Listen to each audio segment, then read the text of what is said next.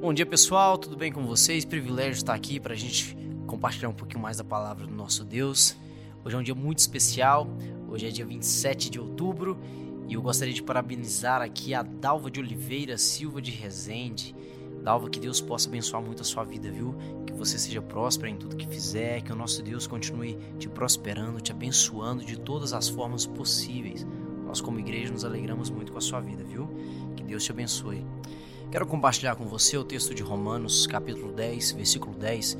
O texto diz o seguinte: Pois com o coração se crê para a justiça, e com a boca se confessa para a salvação. Um texto maravilhoso. Muitas vezes a gente fica admirado com tantas coisas que nós vemos, né? No que se diz respeito a Jesus. A gente ouve falar sobre os milagres que ele realizou, não apenas na Bíblia, os que estão escritos na Bíblia, mas milagres que outras pessoas vivenciaram com Cristo né? E nós ficamos admirados com isso. Às vezes nós ouvimos canções que são tão lindas que falam de Jesus e a gente fica admirado com isso. Nós vemos mensagens maravilhosas pregadas por pastores, por ministros e a gente fica admirado com a instrumentalidade deles.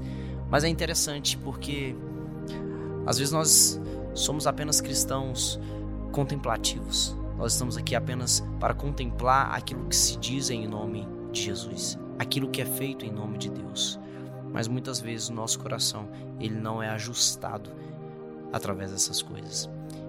E não quero dizer que o problema está nas canções, nas pregações, mas muitas vezes em nós mesmos.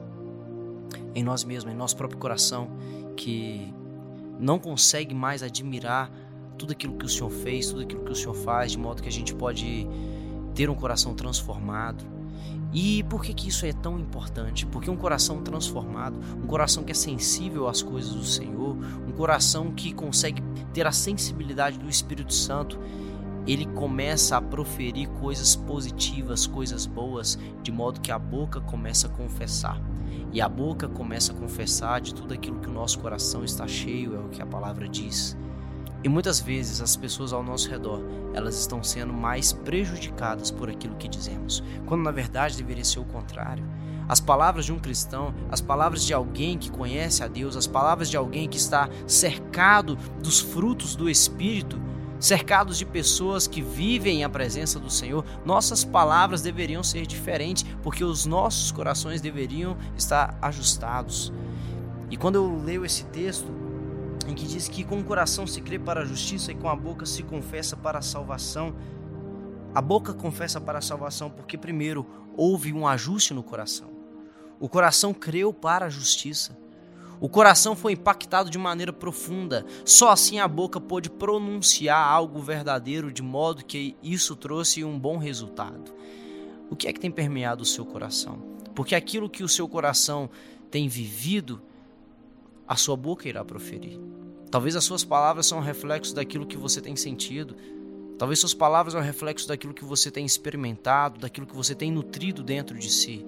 E quando o nosso coração está assim, infelizmente, quem está ao nosso redor deixa de ser abençoado, deixa de ser aliviado, deixa de ter um renovo, porque infelizmente nossas palavras estão doentes, porque infelizmente nossas palavras adoecem ao invés de curar, trazem peso ao invés de trazer alívio, trazem desonra ao invés de honra, trazem desespero ao invés de esperança, porque o nosso coração tem estado desajustado.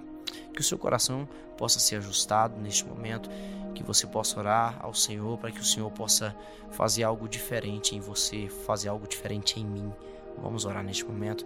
Pai, obrigado, Senhor, pela tua palavra. O que nós te pedimos é que o Senhor possa nos quebrantar de acordo com o teu querer. O que nós pedimos é que o Senhor possa nos tornar mais sensíveis àquilo que o Senhor faz. Que o Senhor nos torne sensíveis à tua presença, de modo que a gente, mesmo sem perceber, vamos ser bênção para pessoas. Vamos ser alento para as pessoas, vamos ser resposta e refúgio para as pessoas, através do que falamos, do que fazemos, da maneira como vivemos, Deus. Em nome de Jesus eu agradeço. Amém.